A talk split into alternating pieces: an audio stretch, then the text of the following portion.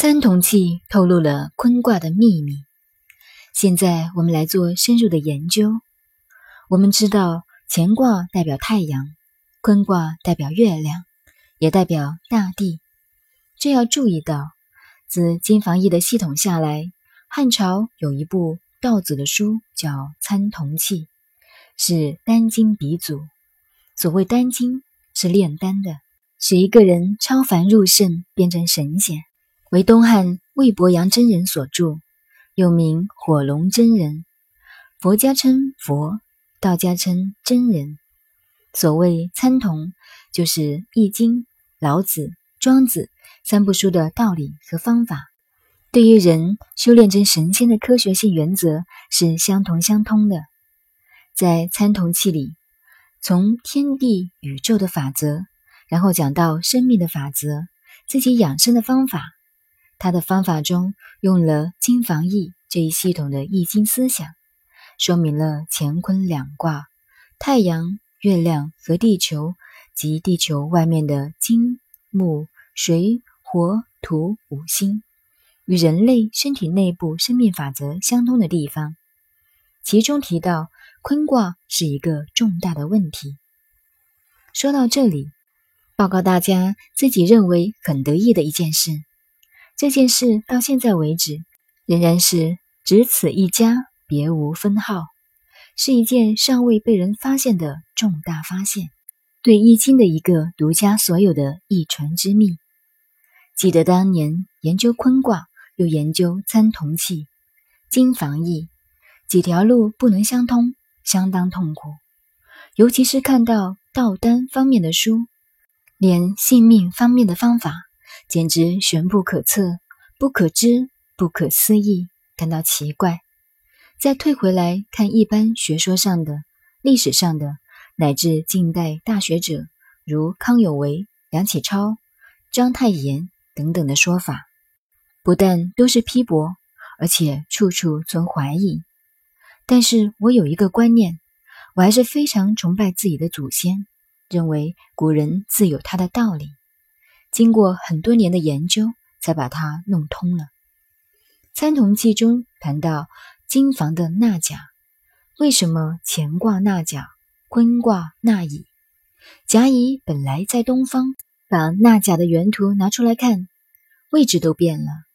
看参同契就更奇怪了。其中说：三日出为爽，正根受西方；八日对受丁，上弦平如神；十五前体旧，尘满甲东方；蟾蜍与兔破，日月气双明；蟾蜍是卦节。兔者兔生光，七八道以气，曲折低下降，十六转受统。巽星见平明，艮直于丙南，下弦二十三，坤乙三十日，东北丧其朋，节尽相产羽，续体复生龙，壬癸配甲乙。乾坤阔齿中，这在最初也不懂是怎么个说法。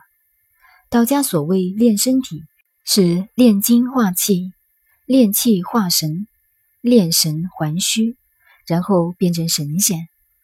依照道家的办法，大约一共需要十三年就可以成功。我常说，假如真有神仙，只需要十三年就可以成功，真是合算。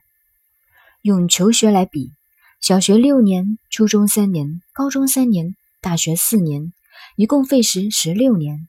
大学毕业以后，找一个一万元月薪的工作，还到处进不去。如果费十三年时间就可以变成神仙，长生不死，该多舒服！这在西方文化是想都不敢想的，只有中国人有这种理想。看参同契的这段文字。然后再看《易经》的坤卦中西南得朋，东北丧朋，和参同契的东北丧其朋一对照，我就把它贯通了。这里坤卦是指月亮。我们中国几千年来天文历法都是用太阴历，以月亮的盈亏做标准，与潮水的升降有关系，与土地的地质变化也有关系。气候的变化就是用这一套方法推测出来的，这比现在的天文台、气象所还要准确。太阴历月亮每到十五，满月从东方出来，每五天一后，三后一气，六后一节，都是根据月亮现象看出来的。可知我们的老祖宗经过了几千几万年的经验，最后把这个法则拿出来，成为全民的科学，人人都懂，天文人事都能把握。所谓上知天文，下知地理。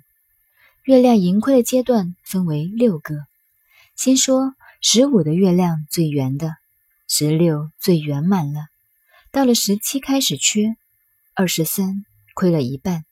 二十八没有了，真正的黑夜是二十八以后到下月初二，这期间假使带兵走夜路要特别小心。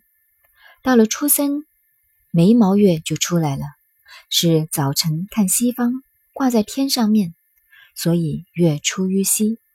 到了初七、初八，月中看到半月在正南方，到了十五又看到满月在东方的位置。也是乾卦的位置，因圆满光明，所以是乾卦。这月亮是真阳，我们老祖宗就知道，月亮本身不发光，是吸收了太阳的光。到了十五，月亮的光代表了阴中之阳，所以纳甲纳在这里。再到了二十七八，月亮在东北方下去就没有了。后天为艮卦。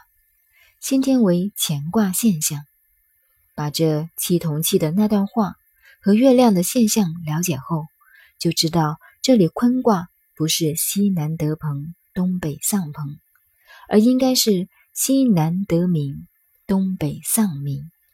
那么从此知道这是中国古代的一套科学。